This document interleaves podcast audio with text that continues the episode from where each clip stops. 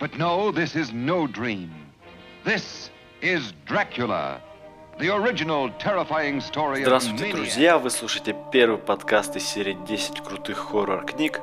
И сегодня мы будем толковать о книге, может быть, не самой известной, правильнее даже будет сказать, вообще малоизвестной, особенно за пределами всякого рода сообществ поклонников хоррора, а именно о книге барона Алшеври «Вампиры», изданной в начале прошлого столетия. О книге, которая лично для меня стала первой книгой, действительно меня напугавшей, и которую я в процессе чтения несколько раз даже закрывал.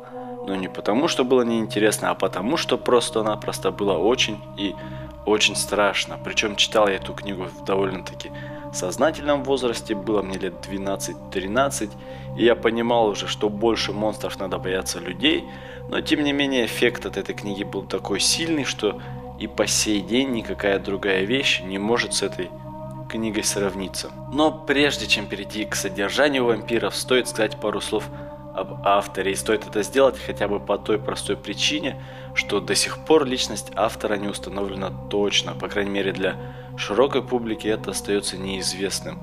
Очевидным представляется только то, что барон Алшеври это псевдоним. Причем псевдоним довольно забавно зашифрованный. То есть, если мы сократим слово барон до буквы Б с точкой, у нас получится Б Алшеври. А если мы это прочитаем все вместе, то выйдет у нас Балшеври, что в свою очередь приводит к больше ври. Такое вот забавное послание, и оно могло бы выглядеть надуманно, если бы не эпиграф к роману, который звучит так «Не любой не слушай, а врать не мешай». То есть то, что барон Алшеври псевдоним, это очевидно. Не очевидно, кто скрывается за этим псевдонимом. Русский это автор или какой-нибудь буржуй – непонятно, да, и не столь важно. Важнее понять, зачем автор это сделал. Зачем он мало того, что скрыл собственную личность, так еще и дал читателям такую установку, что, дескать, это все несерьезно, это просто выдумки и откровенное вранье.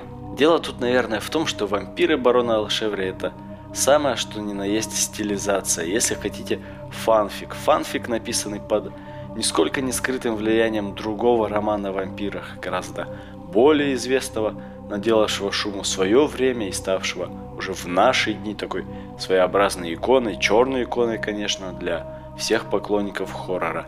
Речь идет, как вы, естественно, уже догадались, о романе Брэма Стокера «Дракула». Не буду сейчас подробно говорить об этом романе, о нем сказано и написано уже много всякого, причем написано не просто фанатами, а учеными-литературоведами, отмечу только то, что с Дракулой Стокера случилось то, что случается со многими культовыми вещами.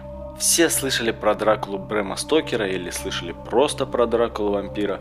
Все этого персонажа знают, знают даже те, кто хоррором не увлекается, знают, что какие-то фильмы про него были сняты, что на Хэллоуин кто-нибудь обязательно должен нарядиться Дракулой, королем вампиров. В общем, все про него знают.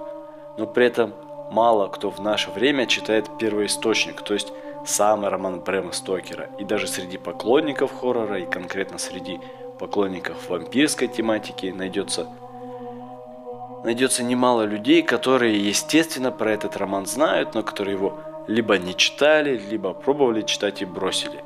И это тоже довольно естественно, поскольку нынешним сознанием ну, не просто воспринимать такие старомодные вещи, да, такие, на наш взгляд, муторные, наивные, местами даже смешные.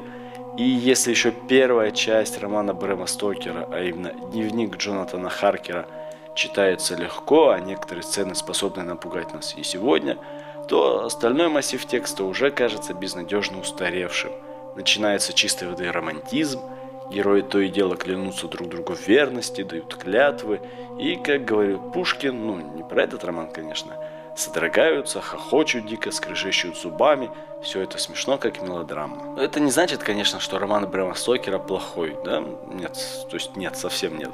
Это значит, что так просто, развалившись на диване, его не прочтешь.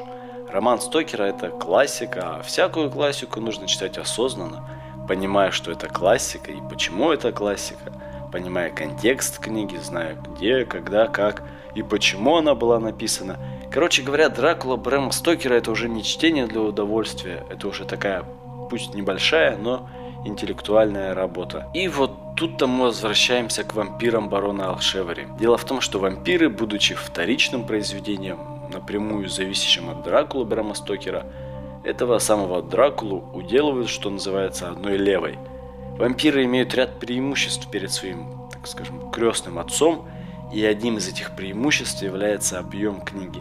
Вампиры раза в два меньше Дракулы, при этом персонажи в них не меньше, а то и больше, огромное число сюжетных линий, множество деталей.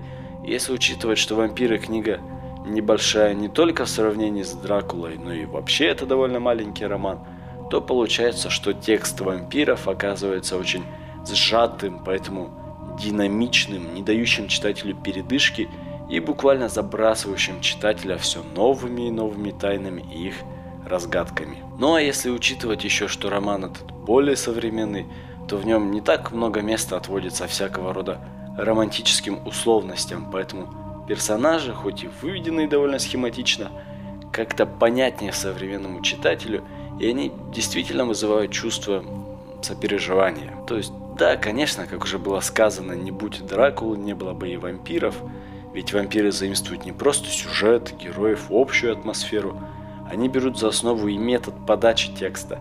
Это не линейное повествование, а такой роман в рассказах, и в качестве рассказов – Здесь выступают найденные дневники, заметки, записки, воспоминания и иные артефакты самого, разных, самого разного характера. При всем том, вампиры лишены многословия, какой-то театральности, условности, наверное. Роман этот более жесткий, натуралистичный, более откровенный и прямой, а главное, более, чего ж греха таить, более интересный. Однако, конечно, нельзя думать, что вампиры лучше, а Дракула хуже – Два этих текста, несмотря на очевидные различия, все же идут бок о бок и делают то, что должны делать. Они неплохо так нас пугают. Ну а на сегодня все. Читайте «Вампиров Алшеври», читайте «Дракулу Стокера» и будьте счастливы. Пока.